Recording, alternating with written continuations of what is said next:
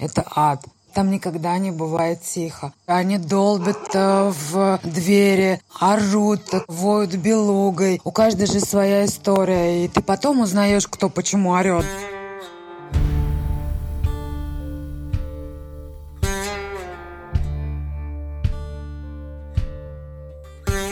Всем привет! Меня зовут Миша Ронкайнен, а в ушах у вас звучит новый выпуск тюремного подкаста. Подкаста, в котором я беседую с людьми, отсидевшими или сидящими прямо сейчас в тюрьмах разных стран мира. Я спрашиваю этих людей, как кормят, чем живут и какие вообще настроения и порядки в иностранных тюрьмах. Сегодня мы поговорим про Грузию. Правда ли, что грузинам удалось избавиться от мрачных и безысходных советских сидельческих традиций и превратить свои тюрьмы в европейские санатории? Пропали ли пытки? И как обстоят дела с сексом в женской тюрьме в Грузии? Узнаем у русской девушки Полины, которая совсем недавно оттуда вышла. Дослушивайте подкаст до самого конца. Полина, здравствуй! Добрый вечер ты мне написала на почту, кстати, напомню, я иду на подкаст собакажмейл.ком и сказала, что ты провела 4 года в грузинской тюрьме. Да, был такой опыт в моей жизни. Очень интересно будет узнать об устройстве грузинской тюрьмы, но для начала расскажи, как ты там очутилась вообще. За что ты получила эти 4 года? Как и большинство иностранцев э, за границей, оказывается в тюрьме по статье за наркотики. В моем случае мне, скажем так, юридически повезло в плане того, что у меня было просто хранение наркотиков, у меня не было ни границы, ни перевозки, ни распространения, потому что это более тяжелое уже преступление. Сколько у тебя и чего было?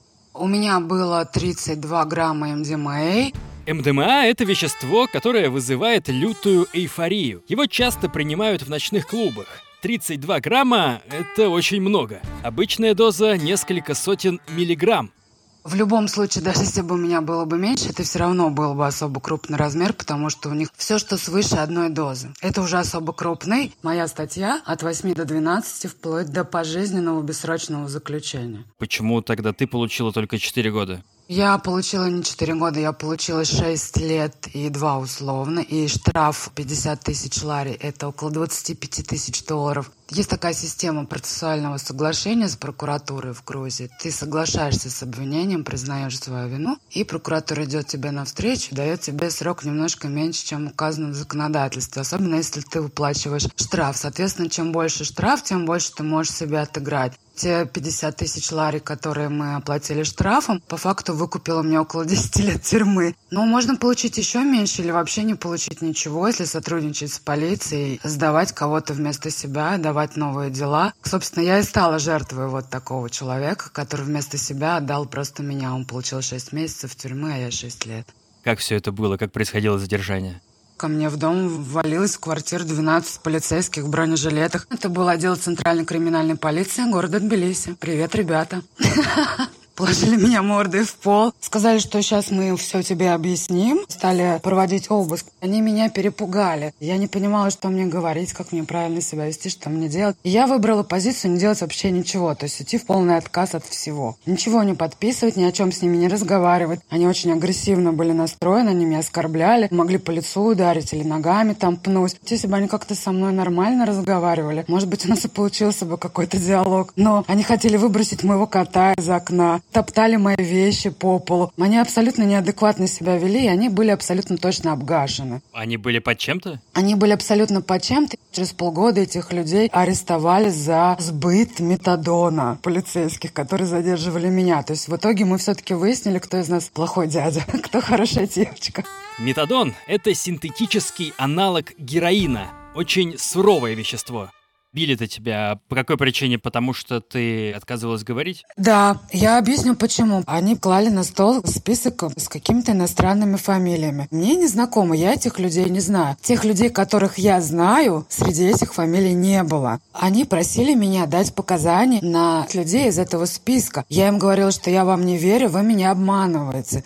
Обманываете в чем? Они обещали тебя отпустить, что ли, или что? Да, они обещали меня отпустить, через три дня меня экстрадировать в Россию. Это все было вранье от начала и до конца, и правильно, что я им не верила. Потому что никогда не верьте тому, что вам говорит полиция, она всегда врет. Вот они настоящая мафия. До меня потом уже дошло, что они хотели сделать вместе с моим участием международную группу и выставить это все, как будто бы они задержали организованную группу людей из разных стран. Эти люди вели себя как бандиты в 90-х. Я как человек, который э, оказался в диалоге с этими людьми, я вот в ахуе была, вот так вот я тебе скажу.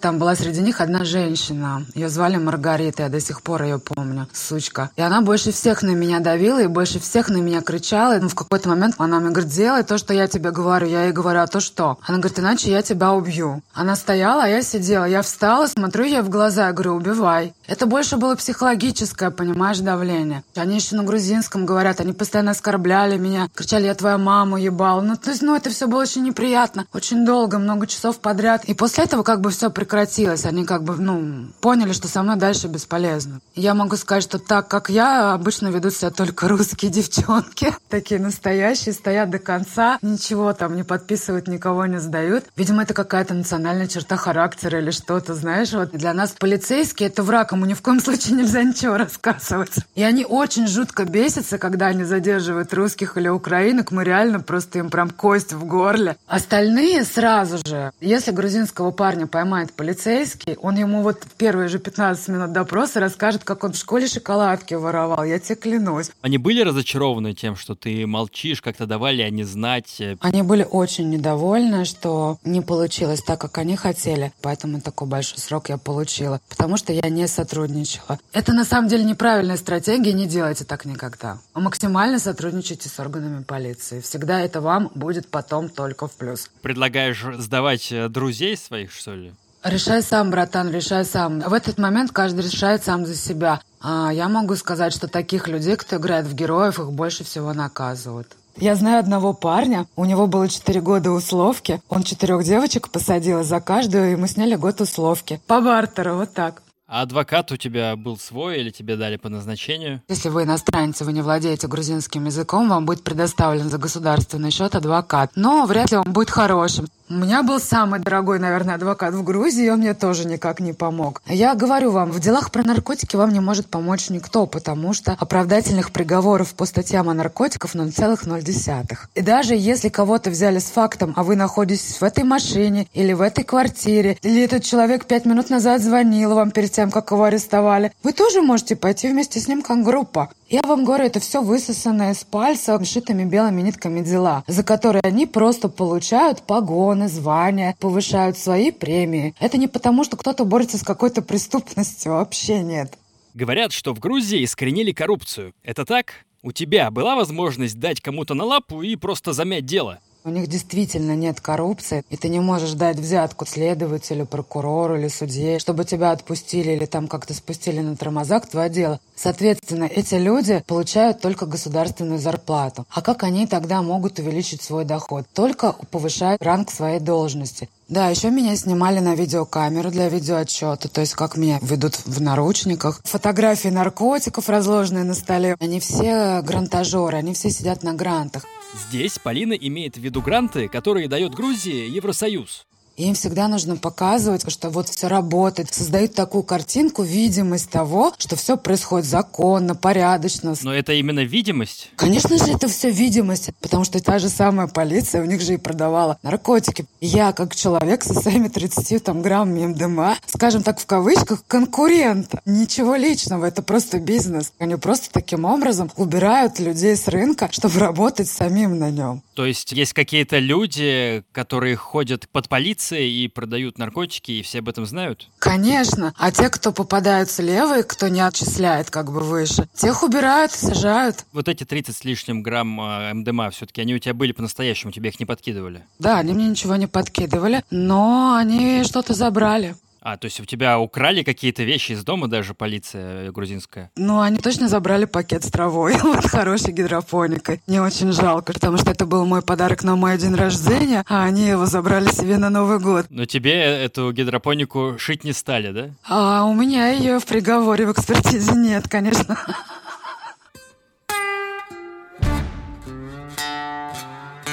Расскажи, когда это было? Это было 10 декабря 2016 года. Через пять дней у меня был день рождения, который я уже отмечала в тюрьме. Получается, 10 декабря 2016 года это был последний день твоей на воле. Ты оказалась в КПЗ и дальше уже отправилась по этапу, так сказать. Да. В грузинской системе все работает четко по закону. Там есть Humanity Rights организация, которая прописывает права заключенных. И они тоже все соблюдаются. То есть все, что тебе положено, у тебя будет. Сразу же тебя ознакомливают с этими правилами на твоем языке, на родном. И это все соблюдается. То есть до суда тебя не могут продержать больше трех суток. Соответственно, в пятницу ночью вот меня задержали, в понедельник у меня уже был суд. И была выбрана мера пресечения арест и я уже отправилась в следственный изолятор. Но так как Грузия небольшая страна, и там всего лишь одна женская тюрьма, все это находится в одном месте, женская тюрьма и следственный изолятор. Просто разные корпуса, разные здания. Два дня ты, получается, просидела в КПЗ. Как выглядела эта комната? Это просто комната в подвале. Там было всего лишь две шконки, матрас и одеяло, и подушка. Больше ничего. Хорошее чистое помещение. Применяли какое-то насилие? Нет, там работал потрясающий человек Георгий. Он там работал дежурным. Он нам давал лишнее одеяло, он нам приносил горячий чай, какие-то вареные сосиски, чтобы мы поели. Там был врач, мы могли обратиться к врачу за помощью. Там даже был санузел для инвалидов, то есть э, колясочник мог там принять душ, то есть по евростандартам. Туалет в ней же? В коридоре был туалет один на всех, и тебя водили. Нужно было просить каждый раз, чтобы сходить в туалет. Это была закрытая камера или вот как какой-то обезьянник, например? Там все закрыто было. И вообще, в принципе, женщин сажают в закрытые камеры, чтобы, может быть, мы не пересекались с мужчинами заключенными, чтобы они на нас не смотрели. А сколько человек сидело?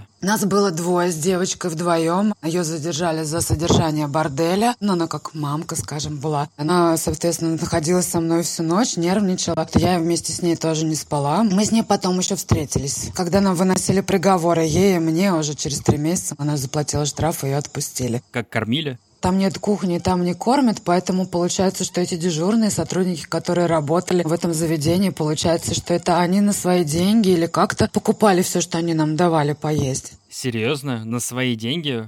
Вряд ли государство за это платит, чтобы они нас чаем угостили по первому требованию. Ты говоришь, что там все сидят на грантах, но вряд ли европейские грантодатели позволили бы каким-то заключенным сидеть э, официально без еды, чтобы кто-то покупал на свои деньги. Видимо, проблема в том, что как раз вот эти три дня до суда у тебя нету никакого статуса. Как только ты начинаешь э, статус обвиняемым или осужденным, к тебе применяется особая норма закона. А пока ты в КПЗ, ты задержанный. Для задержанных ничего по закону не предусмотрено. Через три дня тебя, получается, вытащили из этого подвала, отвезли в суд, и уже из суда тебя отправили конвоем в СИЗО. Да. Как выглядит перевозка заключенных, подозреваемых в Грузии? Перевозили меня те же оперуполномоченные сотрудники, которые меня и задерживали. То есть обычная полицейская машина? Да, обычная. Ты попала в эту единственную тюрьму для женщин в Грузии, в которой и СИЗО, предварительное заключение, и уже люди, которые отбывают свой срок. Как она устроена, и сидели вы все вместе? Это город Рустави, в пригороде города Тбилиси находится. Там находится зона номер пять. Единственная женская тюрьма в Грузии. Там находятся все женщины заключенные. Там есть корпуса А, корпус для особо опасных заключенных, у тех, кого долгие срока, те, кто на строгом режиме. Там с 10 все только начинается. Самые опасные преступницы Грузии там находятся. Это такой корпус мрачный, из которого на свободу может вот в течение пяти лет вообще никто не выйти, ни один человек. А в Грузии нет уже смертной казни, да? Смертной нету, но пожизненная есть. Максимальный срок для женщин это пожизненное или все-таки какой-то конкретный срок? Максимальный срок это пожизненное, и на сегодняшний день в Грузии есть только одна женщина пожизненно заключенная. Недавно была амнистия, я думаю, что ей по амнистии сделали 20 взамен бессрочного. Ты сказала, что разные корпуса, вот первый корпус ты описала, а какие еще есть? Есть корпус Б, это больничный корпус, там э, люди, которые нуждаются в постоянном стационарном наблюдении, инвалиды, тем, кому нужны специальные кровати, кто лежачий. Там кабинеты врачей находятся, рентген, стоматологический кабинет. Дальше есть корпус С и Д. С и Д – это два корпуса, соединенные вместе. Они как буквой Г. Их даже если на Google картах вы посмотрите, вы этот корпус увидите. Он соединен буквой Г. Вот я была в корпусе Д на втором этаже. Плюс есть маленький корпус такой зелененький, его тоже видно с Google карты. Это маленький домик для мам с малышами. Если арестовывают беременную женщину, она уже заключенная, она рожает и живет до трех лет с ребенком на территории тюрьмы по закону. Она может отказаться от него, отдать его в опеку, а может оставить, она сама решает. Там немножко другая обстановка, обои на стенах, сделано как квартира. Там игрушки, книжки у них. Они сами готовят хорошую еду себе, не баланду кушают. То есть там такой микро-мамочкин мирок. Не похоже, что это тюрьма. И отдельно корпус вот СИЗО. Сначала ты прибываешь туда. Там ты находишься вплоть до вынесения приговора. Максимум это может пройти 9 месяцев с момента твоего ареста. Тебе либо должны вынести приговор, либо тебя должны, блин, отпустить. В России тоже есть такой закон, у нас процессуальные нормы нарушаются, и следствие может длиться там 3-4 года и так далее. В Грузии нет, вот написано 9 месяцев, все. Либо суд должен тебе вынести приговор, тебя должны осудить, либо ты должен пойти домой. Все. Поэтому многие заключенные высиживают очень долго в СИЗО, вот эти 9 месяцев, и специально тянут время в надежде, что прокуратура как-то сдвинется им навстречу. Иногда действительно дело двигается, а иногда становится только хуже. Они понимают, что ты тянешь просто время, и что у них, в принципе, есть все для того, чтобы сейчас тебя очень жестко наказать, и делают это. Там вот сидела одна и та же русская девочка, не буду называть ее имя, скажем так, ее называли Путин. Путин? Путин, да, и что она гражданка России. Ей дали 10 лет за амфетамин. Вот она прям навыебывалась там по полной программе. Она прям 9 месяцев сидела в этом СИЗО. Она думала, что если она высидит там 9 месяцев, то ее потом отпустят. И она сидела и там просто кипиш с утра до вечера наводила. Она постоянно жаловалась, ругалась, звала консула. И вот ее наказали, ей дали десятку. Как тебя встретили в СИЗО и какая там обстановка, как вообще выглядит этот СИЗО? Меня передали конвою уже тюрьмы. Все, я уже была по документам передана в тюрьму. Переводчик на русском языке мне зачитала права и правила этого учреждения. Я должна была с ними согласиться, что я их поняла, и подписать бумагу о том, что мне они были зачитаны. Там такие правила, что, например, нельзя разбирать бритвы, нельзя изготавливать и играть в игральные карты, иметь деньги, не подчиняться командам э, Ну, вот такие внутренние правила режима. Я это подписала дальше. Далее постельное белье, матрас, подушку, мыло, рулон туалетной бумаги, пластиковую тарелку, пластиковую чашку, ложку, вилку, полотенце,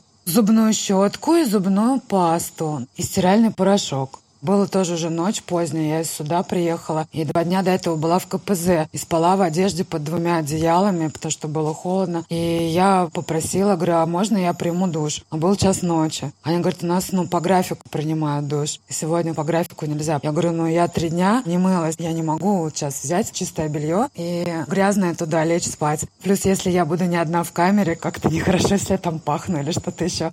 Но тут я должна сделать отступление и сказать, что обычно, наверное, во всех так тюрьмах самый главный человек — это директор тюрьмы. Практически все вопросы внутритюремно решает он. Соответственно, наверное, позвонили директору, сказали, что человек хочет помыться, и она, наверное, разрешила, потому что мне разрешили сходить в душ, меня отвели, я помылась, я взяла кусок хозяйственного мыла, вымыла голову, и потом уже, когда меня завели в камеру, я сидела в батарее всю ночь и с вилкой пластиковой пыталась расчесать эти волосы волосы, сушила их. Это было ужасно. Но это уже было лучше все равно, чем ничего. Директор тюрьмы — это она, то есть там э, персонал тоже это женщина все? Все абсолютно. Безопасность, режим, дежурные, врачи. Я тебе даже потом пришлю видео из нашей тюрьмы. Для телевидения снят ролик. Там наши дежурные, как там у нас все устроено, какой у нас дворик. Да, друзья, все дополнительные материалы к этому подкасту вы можете найти в моем телеграм-канале. Миша, нижнее подчеркивание, едет. Там будут э, видео, фотографии, которые Полина мне предоставит. Дослушивайте и обязательно переходите туда.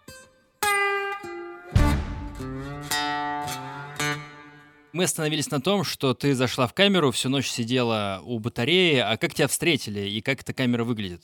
Ну, это камера около там 12 метров на три шконки двухъярусные. По нормам нельзя больше трех человек, чтобы было в камере на 12 метров, и эти нормы соблюдаются. Чаще живут люди по двое человек, но если очень много заключенных, их некуда селить, конечно же, уже живут и по трое. Вдвоем, в принципе, в такой комнате находиться более-менее комфортно. Есть какое-то свое пространство, своя шконка. Там внутри находится уже туалет, просто раковина с холодной водой и дырка в полу. Но это закрытая кабинка на дверь, на ключ закрывается. Приватное место, ты можешь пойти сходить приватно в туалет. Я считаю, что это тоже важный момент. И кто был в твоей камере, когда ты зашла? Со мной была подельница этой девушки из борделя. И потом ночью к нам еще привезли одну женщину. Она с братом подралась, и их обоих забрали в полицию.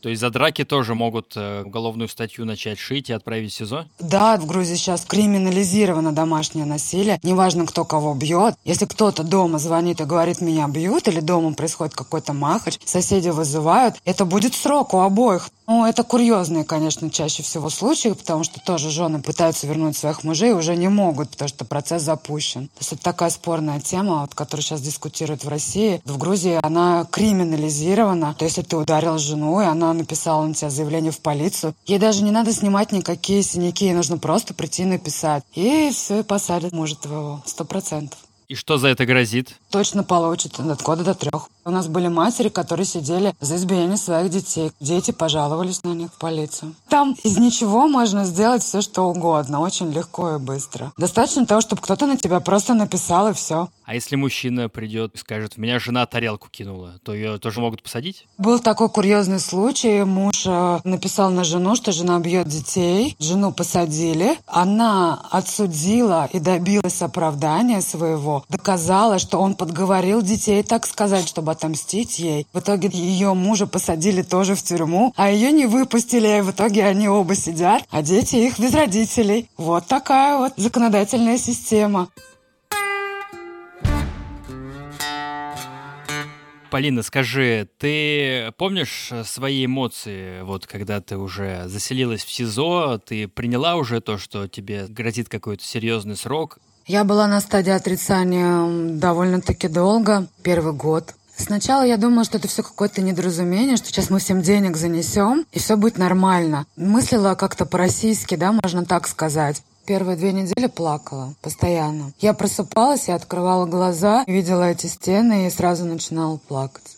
На самом деле я вам хочу сказать, что без преувеличения женский следственный изолятор, я не знаю, наверное, в любой точке мира, это ад. Там никогда не бывает тихо. Они долбят э, в двери, орут, воют белугой. У каждой же своя история. И ты потом узнаешь, кто почему орет. Со временем ты все узнаешь, кто у тебя в продоле. Постоянно рядом с тобой страдает человек, страдает какая-то женщина. Она может страдать на незнакомом языке. Это может быть иранка, турчанка, блядь, кто угодно вообще. Хрен его знает, что она кричит вообще, что она орет, что она хочет. Почему я признала свою вину и попросила, чтобы меня быстрее осудили? Я хотела бы быстрее покинуть это место. Ты же еще закрыт там. То есть ты постоянно только в этой комнате находишься, в камере своей. Тебя выводят только если к тебе адвокат пришли или к тебе свидание, или там к доктору. А так ты находишься постоянно там. Только кормушку открывают и еду туда тебе просовывают. И у тебя начинается клаустрофобия. Девять месяцев там просидеть я бы не смогла. Я уже не вывозила там уже через неделю.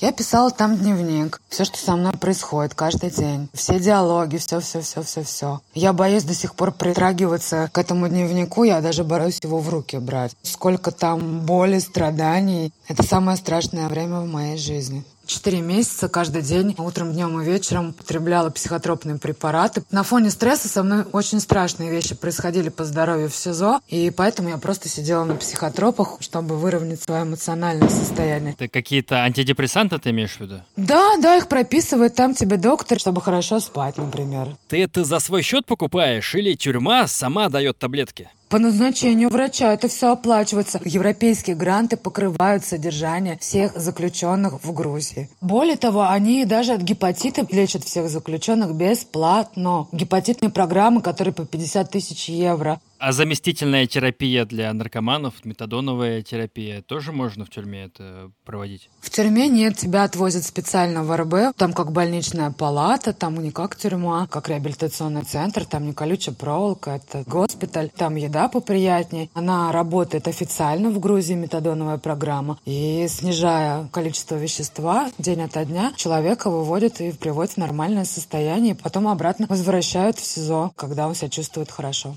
Заместительная терапия – это такая очень спорная штука, когда героиновому наркоману государство официально дает вместо героина похожий наркотик – метадон.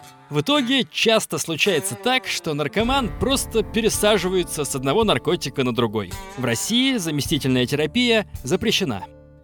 А на прогулке не выводят в СИЗО? Там есть такие отдельные камеры, просто у них решетка вместо потолка под открытым небом. Час в день прогулка, и два раза в неделю тебе положен душ. А это здание, оно советских времен еще или это новостроево? В принципе, молодая, скажем так, тюрьма, чуть больше 10 лет. Эту тюрьму строил Миша Саакашвили.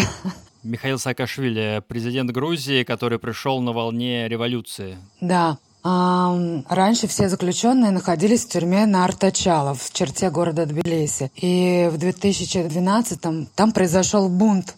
Женщин именно? Не только женщинами, всеми. Они были вместе, и женщины, и мужчины. Это очень страшное место. Там в подвалах расстреливали людей. Сейчас оно на торгах. Пока никто не знает, что с ним будет дальше, но оно уже не функционирует как тюрьма. А эта тюрьма была свеже построена. Михаил Саакашвили тогда был президентом Грузии. К сожалению, он не привлек строительство итальянских дизайнеров, как он любил, для постройки других объектов.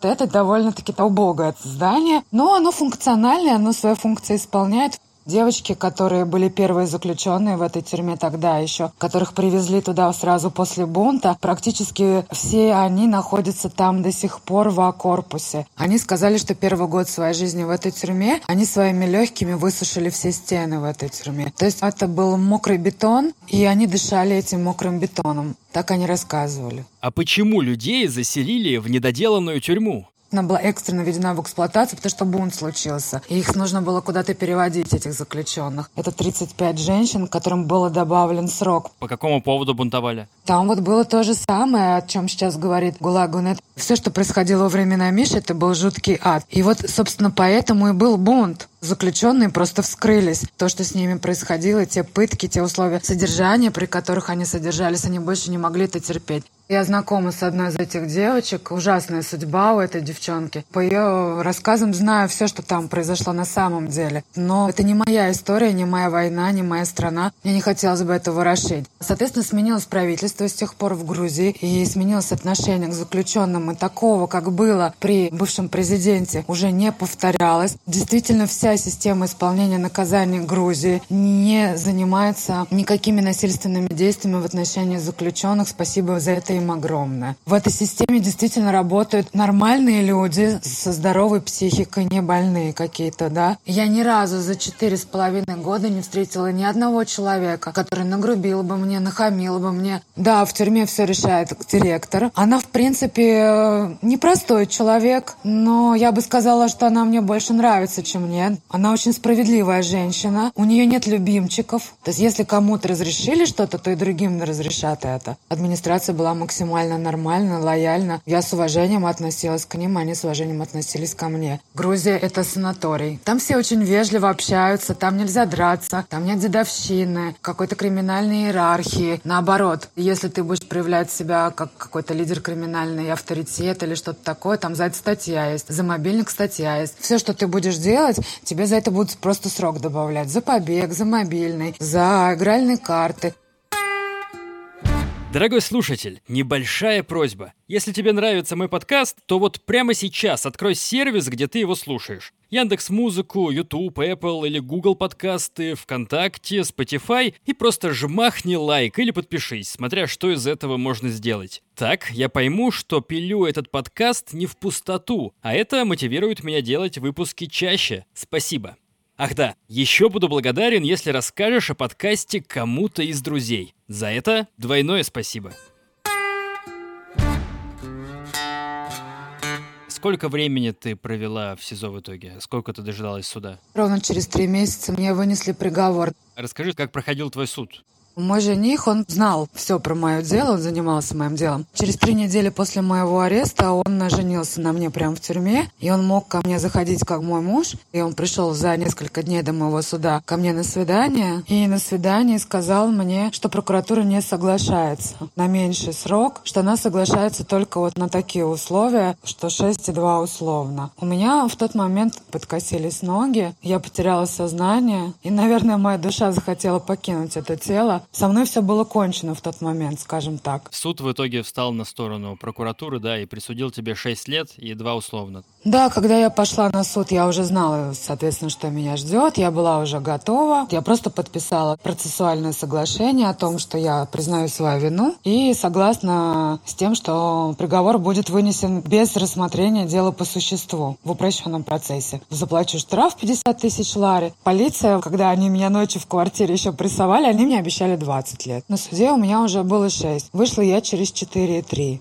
Опять же таки мы следуем европейскому курсу, и в Европе декриминализовано употребление наркотиков. Они призывают Грузию тоже постепенно переходить к такой наркополитике, когда потребители не будут сидеть в тюрьме. Вышла амнистия, которая коснулась только потребителей. И у меня был такой нюанс в деле. Были материалы экспертизы о том, что я употребляла марихуану. И получается, что ну, я потребитель. То есть, если я и хранила наркотики, то я как потребитель хранила их для собственного собственного употребления. А это как бы, ну, немножечко, скажем так, смягчает происходящую ситуацию. Спасибо вот Европейскому Союзу и выкоренному косяку.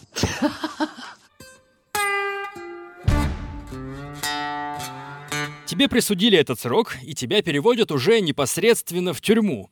Чем тюрьма отличается от СИЗО? В тот момент, когда у тебя выходит приговор, он поступает в тюрьму, у тебя меняется режим. Ты уже не обвиняемый, а осужденный и у тебя другой статус, и к тебе уже немножко другие нормы права применяются. Первое, что у тебя появляется, это связь с миром. Тебе уже положены звонки каждый день, а до этого только 30 минут в месяц. А сейчас ты можешь звонить 30 минут в день. У тебя появляется возможность позвонить своим родным, своей семье, своему мужу. То есть можно даже в Россию звонить? Междугородние звонки не каждый день. По-моему, три раза в неделю только можно. Ты зачисляешь сама деньги на карточку и платишь сам. Это звонки, получается, с таксофона какого-то внутреннего? Да, да. Телефонов нету там? Ни телефона, ни интернета, никаких фотоаппаратов, ничего нету на территории ни одной тюрьмы грузинской вообще. Ни у мальчиков, ни у девочек. Это правда. Опять же таки, как только ты становишься уже осужденным, ты можешь каждый день принимать душ, ты уже можешь на длительное свидание пойти, 24-часовое. Но сначала тебе выбирается режим. Как у нас, когда выносят приговор, у нас сразу во время приговора выбирается человеку режим. Строгий режим, колония, поселение. В Грузии тоже существует своя градация режимов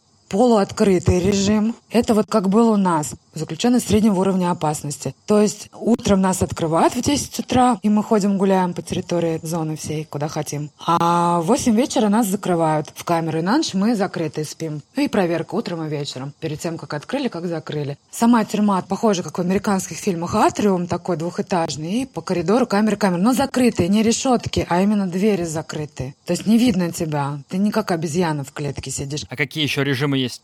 Закрытый – это для опасных преступников, воры в законе. Они сидят на закрытом режиме. Это убийцы особо тяжкие, пожизненные осужденные. В основном заключенные повышенного риска, которым нечего терять, которые могут покончить с собой или покончить с другим человеком. У них и звонки раз в месяц, и свидания раз в год. У них минимум контактов с окружающим миром. И они, получается, из своих камер вообще не выходят, да? Их в 6 утра выводят на прогулку на полчаса. Мы переписывались с одним таким парнем. Он 8 лет так сидел. Он зеленого цвета уже. Остальное время все в камере в одиночной. Нет, он сидит со своим подельником вдвоем 8 лет вместе. А как у тебя получилось с ним общаться? То есть есть какие-то малявы? Заключенные между собой переписываются, но это запрещено, переписка напрямую. Переписываются через треугольники. То есть находится какой-то третий адрес на улице, и пишется туда, а тот адрес перебрасывают письма. Ну, это либо родственник, либо адвокаты, либо там, ну, кто-то, кто у тебя есть на улице. Девчонки с парнями так переписываются. Мы же не в соседних корпусах с ними сидим. Знакомятся, общаются, влюбляются, обещают потом пожениться. Ну, флиртуют. А что им еще делать? Им нечего больше делать. У них времени дофига. А давай вернемся к моменту, когда тебя осудили. Ты перешла уже в тюрьму полуоткрытого режима. Как тебя там встретили? Расскажи, и кто с тобой был в камере? Сначала ты ждешь свой режим. Я ждала свой режим 28 дней. И я просто была одна в камере, вот и все, и просто ждала свой режим. Меня каждый день водили мыться уже. Мне стало как-то повеселее, полегче. Я звонила там домой каждый день. Потому что мы до тех пор ни разу не разговаривали. Это были первые наши разговоры с семьей за три месяца. А когда ты вышла из карантина, с кем ты там жила? Привели меня в зону. Ночью девочки уже были по камерам, все спали. Меня завели там была девушка внутри, она была украинка. Красивая, высокая блондинка с длинными волосами. Она отсидела 6 лет за убийство, и через два дня она должна была выйти по звонку. Она ушла, и я жила в ее камере. У нее была очень чистая камера, она, по-моему, была единственная камера с линолеумом на полу, потому что у всех был только бетонный пол. У нее были отдраены там стены до потолка, окна, там можно было с пола есть. Плюс у нее там были всякие подушечки, там занавесочки. То есть человек там прожил 6 лет. Естественно, все свои вещи она там раздала своим друзьям, тоже заключенным, когда уходила. Я там покупала свои вещи уже, обставляла там все свое. Как тебя встретила эта девочка? Ну, она, конечно, охренела немножко, потому что она была на нервах. Ей через два дня выходить, она 6 лет на воле не была. Она даже не знает, что такое iPhone, что такое Инстаграм. Ее там парень ждал, там ей нужно маникюр сделать, еще что-то. Тут я ей на голову ночью сваливалась. Она хорошо ко мне отнеслась, она меня напоила кофе, разрешила там покурить даже в хате. Ничего не прессовала, никак, очень по-доброму, очень дружелюбно. Через два дня у нее был звонок, она вышла. И ты осталась одна в этой камере и дальше уже одна жила? Да, практически все время я жила одна. Потом уже под конец я попросила уже, чтобы ко мне одну знакомую, с которой я общалась, привели, тоже русскую женщину. И последний год мы с ней прожили там вдвоем, делили с ней все радости и беды напополам. Опиши, пожалуйста, эту камеру. Та же самая камера, что и в СИЗО. Те же самые 12 метров, две шконки, две тумбочки, стол с лавками. А телевизор, там, холодильник, радио, что-то такое было? Все это можно купить, получить разрешение администрации, заказать, и тебе привезут, ты заплатишь э, с карты деньги. Ну, у меня был большой срок впереди, и, конечно, мне нужно было обустраивать свою жизнь там, да. Я все покупала свое сама новое. То есть э, телефоны запрещены, но телевизор можно, да? Можно телевизор, можно DVD, фильмы записывать на DVD-дисках, потому что на них вирусы не заносятся в тюрьму. Их легко проверить, с флешки вирусы разносятся, поэтому их не принимают в нашей тюрьме. У меня был фен, тостер, чайник, вентилятор, холодильник. Это из электрических приборов. А еще что разрешено, кроме электрических приборов? Вообще, на самом деле, для тюрьмы разрешено достаточно много. Мы ходили в своей одежде. Ну, какую-то одежду нельзя, какие-то предметы одежды, которые могут скрывать твою личность. Там же везде камеры снимают. Если у тебя капюшон, камера не считает, кто идет. Джинсы нельзя, потому что в них наркотики когда-то приносили, там зашивали во швы. У нас был маникюр, дезодоранты, косметика. Там есть магазин. Ты в магазине можешь заказать все, что угодно. Купят, привезут, с наценкой ты заплатишь, но если тебе нужно, нужно, ты купишь. А наценка большая? Ну, в полтора раза. Конечно же, это бизнес, конечно же, тоже на этом кто-то зарабатывает. Ты описываешь прям общежитие какое-то. Да, я потом, когда уже вышла, я так послушала всякие рассказы бывалых там сидельцев и поняла, что я у меня прям в кремлевской хате жила. Но я этого тогда не понимала, не знала. Меня очень поддерживала моя семья, меня очень поддерживали мои друзья. Все это время, с первого до последнего дня. И сейчас они все со мной.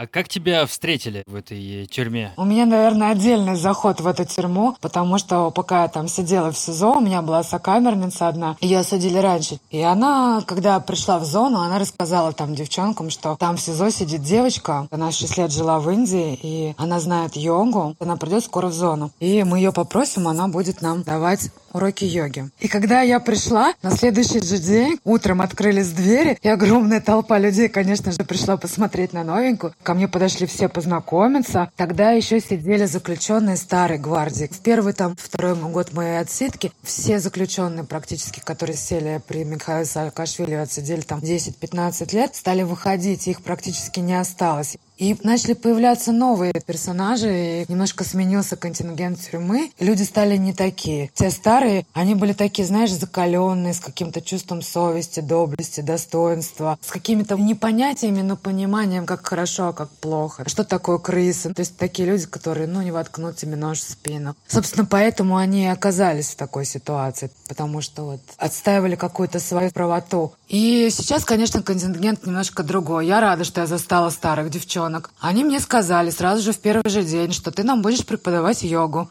И ты вела йогу? Да, я когда-то занималась очень хороших учителей по йоге. Спасибо моим учителям за практику, которую я потом смогла передавать другим девочкам в этой тюрьме. И с этого дня, и вот прям вот по сегодняшний день до сих пор, как мы с тобой разговариваем, в этой тюрьме проводятся занятия по йоге 3-4 раза в неделю. Мы сделали огромное дело для самих себя. А сколько всего девушек, э, женщин живет в этой тюрьме? Какое преимущество национальности? На каком языке вы говорили? Порядка 300-400 заключенных женщин во всей Грузии. В основном за наркотики, убийства, воровство, мошенничество финансовое. Это Иран, Азербайджан, Турция, Россия, Украина, Грузия. То есть это резиденты страны и граждане стран, граничащих с Грузией. На русском и на грузинском языке все разговаривали. В Грузии знают русский язык без проблем. Не секрет, что исторически много воров в законе родом из Грузии. И вообще, для установления блатной иерархии, которая все еще распространена в российских тюрьмах, многое сделали именно грузины. Как сейчас обстоят дела с этим в грузинских тюрьмах? Есть ли разделение на блатных, мужиков, опущенных, воров в законе, или все это удалось побороть в Грузии?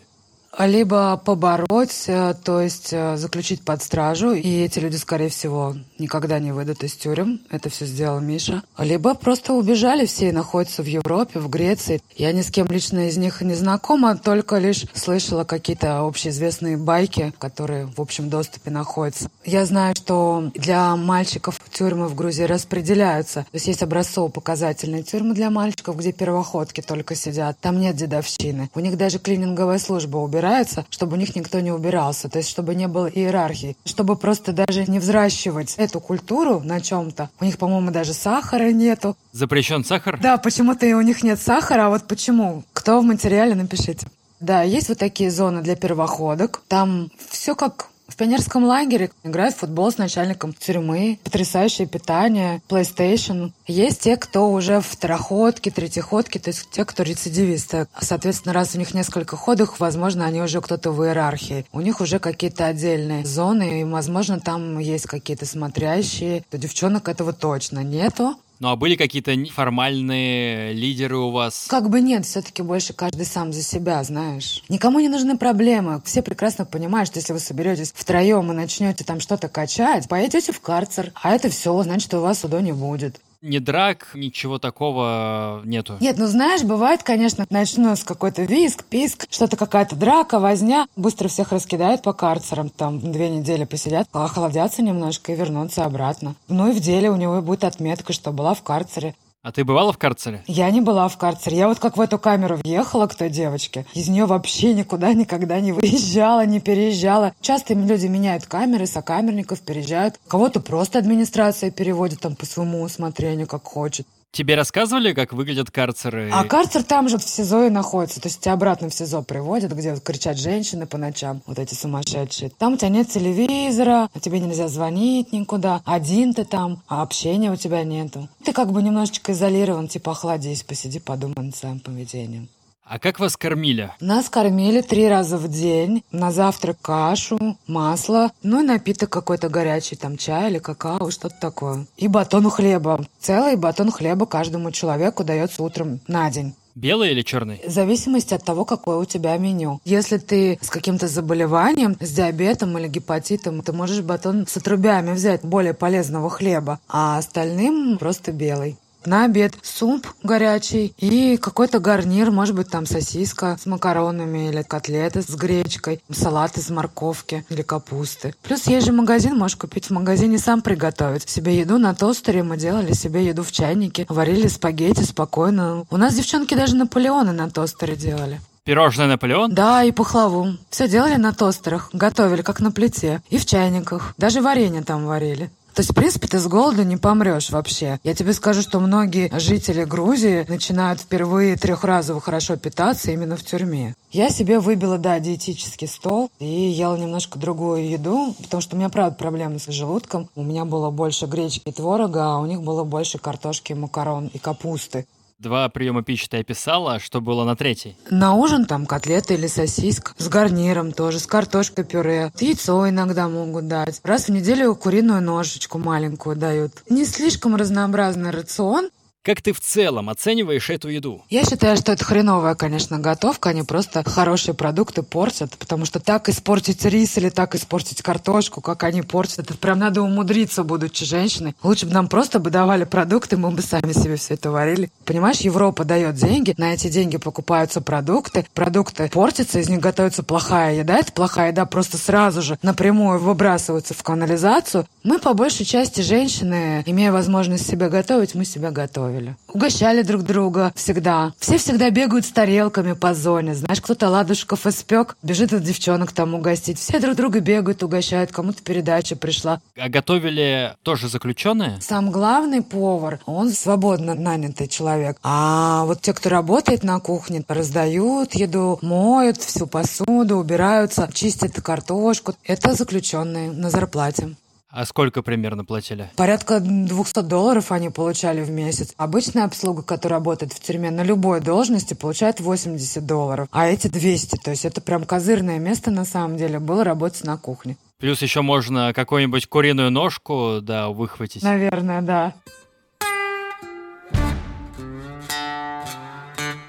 Как вообще был устроен ваш день? В 9.30 утра смена ночная, которая работала, дежурных, приходит новая смена, и она свою смену сдает. Соответственно, она нас должна сдать. Идет обход по камерам. Открывается поочередно дверь каждой камеры. Ты выходишь за пределы камеры в коридор, они называют твою фамилию, и ты заходишь обратно в камеру. В принципе, можешь дальше спать. В 10 утра дежурные проходят опять же таки по кругу и поочередно открывают двери каждой камеры. И все, и все выходят наружу. Они, если знают, что ты спишь, а вы, в принципе, с этим персоналом там много лет живете, они знали, что я сплю до часу. Мне так тихо открывали дверь, чтобы меня не разбудить. И после этого что происходит, кроме завтрака, обеда и ужина? Три основных занятия в женской грузинской тюрьме. Пить кофе, курить сигареты, вышивать крестиком и сплетничать. В принципе, больше никто ничем не занимается, кроме этого вообще. То есть с утра до вечера все просто бегают по камерам, болтают, сплетничают и ждут амнистию. Прям завтра подпишут, и завтра всех освободят, и все пойдут домой. И живут этим каждый день. Годами, десятилетиями они этого ждут. Я, наверное, единственный человек, кто не ждал амнистии и вышел по ней. А есть какая-то работа? Уборка территории, стирка, озеленение территории, перенос передач. Такая вот черновая работа. Это все работает на ней заключенные. Но не все. Кого взяли на работу, тот и работает, получает зарплату. Если ты хочешь, можешь попросить, рассмотрит твою заявку. Мне не было нужно, я не работала. Меня поддерживала моя семья. Если я буду работать, я отниму работу у кого-то, кому она действительно, понимаешь, позарез нужна. У кого реально вообще ни копейки денег нету, ну хотя бы он сможет себе сигарет купить а большинство заключенных никто не поддерживает. Они одни, ним никто не приходит, им никто ничего не приносит эти девушки там только совершеннолетние были или несовершеннолетние тоже с вами жили? Так как э, женская тюрьма только одна, соответственно, и девочки несовершеннолетние тоже были с нами. По закону, опять же, таки, который соблюдается по правам человека, по humanity rights, у них должны быть немножечко более легкие условия содержания. У них не железные шконки, у них обычная деревянная кровать, у них деревянная, не железная мебель, у них есть письменный стол, они могут учиться, то есть оканчивать школу, поступать в институт, потому что это школа школьницы по факту, да, студентки, ну и так далее. Мальчишки, по-моему, они не сидят со взрослыми парнями вместе. А девчонки, да, у нас были практически все девочки несовершеннолетние в Грузии, осужденные за убийство за убийство. Последнее время сменился контингент, видимо, что-то меняется в обществе. Стали сажать малолеток, которые устраивают буллинг над другими детьми. Кого-то обрели на лысо, облили там какой-то краской, просто побили, заставили говорить что-нибудь на камеру. Снимают это все на видео, выкладывают потом в социальные сети. Ну, соответственно, палятся таким образом, их находят и как бы сажают, блядь, в тюрьму.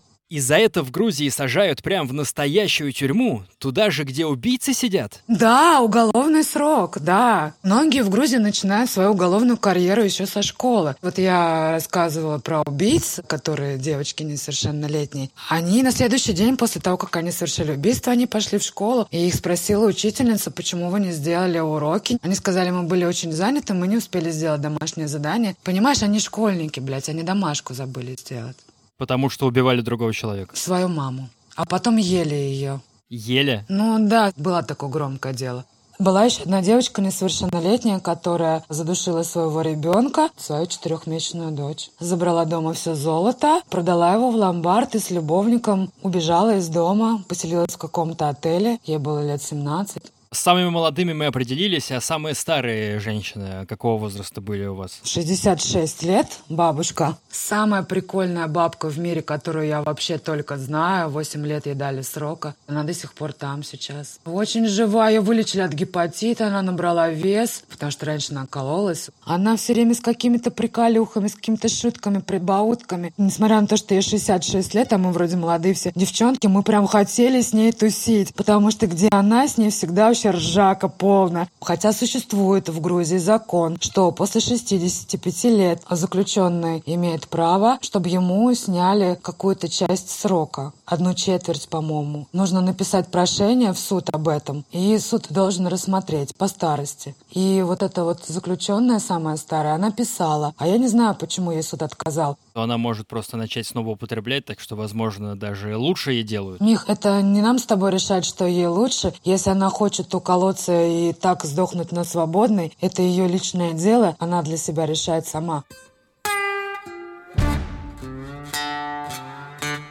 Полин, а скажи, а ты, получается, все эти четыре года провела без интернета? Да, но я наверстываю сейчас. Что насчет секса? Потому что я знаю, что в российских тюрьмах создаются пары между заключенными девушками. Одна актив, другая пассив. Вот есть ли что-то подобное в Грузии? Пять раз в год 24-часовые свидания ты можешь пойти. Неважно, с мамой, с ребенком, с сестрой, с родственником, с членом твоей семьи. Супруг или супруга, вы, может быть, и не расписаны, но это отец твоих детей или это мать твоих детей. С левым человеком нельзя. Вас отводят в отель на 24 часа, отдельное помещение. Выглядит как комната в отеле с кухонькой, кроватью. Вы там проводите наедине время. Хотите, занимайтесь сексом. Но мы, собственно, им и занимались. Все свидания. Мы даже и не разговаривали с мужем. Мы просто занимались сексом без остановки и все. Но, опять же таки, не ко всем приходят супруги, не ко всем приходит вообще кто-либо в принципе. И да, создаются как бы однополые. В А-корпусе, где девушки сидят больше 10 лет, там процентность пар намного выше, потому что там женщины живут постоянно, десятками лет вместе. Ну, они просто живут как, как ячейки общества вместе, как муж, жена, да, вместе ведут общее хозяйство и так далее. Не знаю, можно так сейчас говорить в условиях современной этики слово «буч». Женщины этого типа как правило, покровительствуют более таким женственным девушкам. Это распространенная, да, тема. Я могу сказать, что девушки, грузинки, хотите на меня обижайтесь, хотите нет. Но вот, так скажем, в сексуальном плане более нетерпеливо, вплоть до того, что вступали в однополые отношения, как раз-таки именно кавказские женщины. Они не очень высокого мнения о нас э, с точки зрения нравственности, но то, что они сами вытворяли там, эти девчонки, вот, и это с ума сойти вообще. Мы, например, себе такого не позволяем позволяли, что позволяли себе они.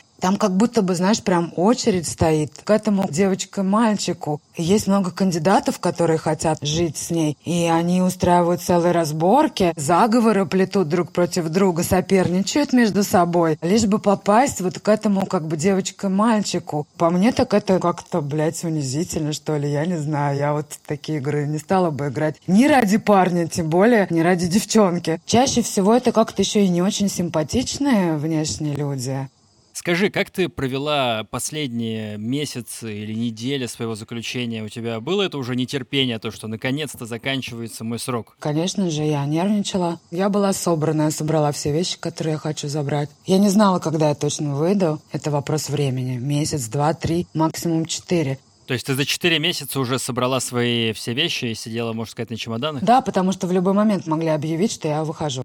Времени на сбор, то есть, не дают? Выходи и все, и проваливай поскорее. С тех пор, как приходят твои бумаги в тюрьму о том, что ты больше не заключенный на основании там комиссии по УДО, да, прислал документы, тебе дается полчаса, твой статус меняется, ты больше не в статусе осужденного, ты не имеешь права находиться на территории зоны, все, до свидания.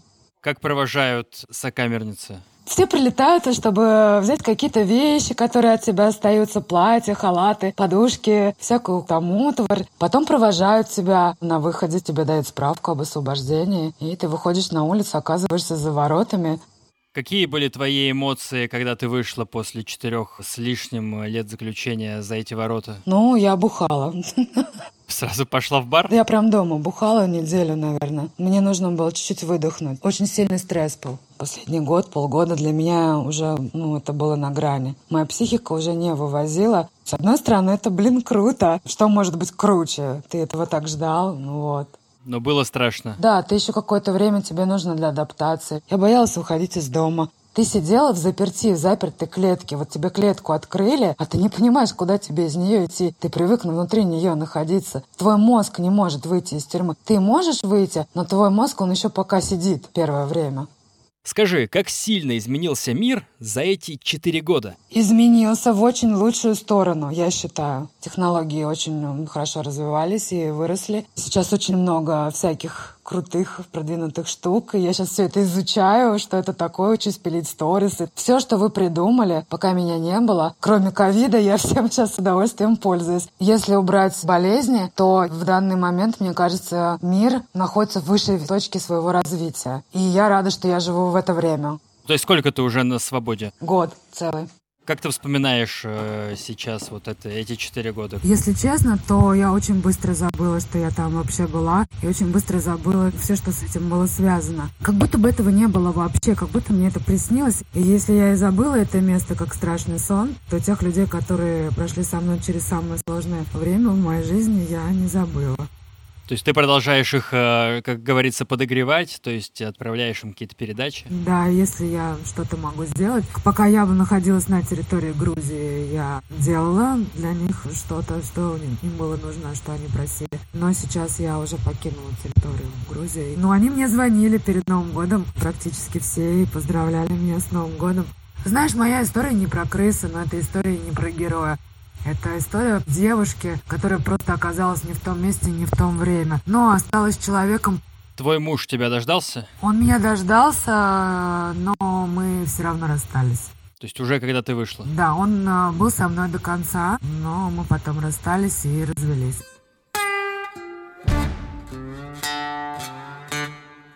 Если бы ты снова оказалась сейчас вот 10 декабря 2016 года, ты бы как-то поступила иначе? Я могу только, скажем так, сгенерировать некий совет на тему, чтобы меня спасло. Девчонок хочу предупредить. Не связывайтесь никогда ни с какими парнями. С людьми, которые ворочают темными делишками, держались от всех мутных личностей в своей жизни подальше. Никому не доверяли, никого не пускали в свой дом, ничего не хранили, не брали, никогда не передавали никакие посылки, сумки, Никогда не жертвуйте собой ради мужчины. Никто никогда этого не оценит. Реально, это может вам в любой стране мира стоить жизни, свободы, Таких, как я, тысячи. Глупых девчонок, которые не планировали никакого преступления. Просто оказались не с тем человеком рядом. Ты считаешь, что эта мудрость стоила четырех лет твоей жизни? Нет, ничто не стоит твоей свободы. Сейчас ты счастлива? Да, очень. Все, о чем я думала все эти четыре года, все сбылось абсолютно. Я сейчас абсолютно счастлива. И я бы хотела бы пожелать всем э, заключенным, кто сейчас находится в тюрьме, скорейшей свободы всем. Ты сейчас, насколько я знаю, находишься не в России, не в Грузии, да? Нет.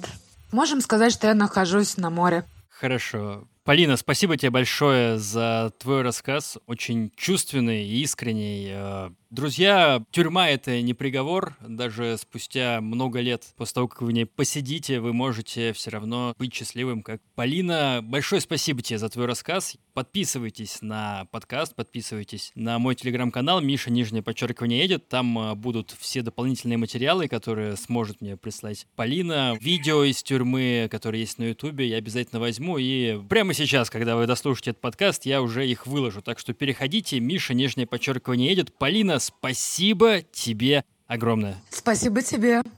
Пока.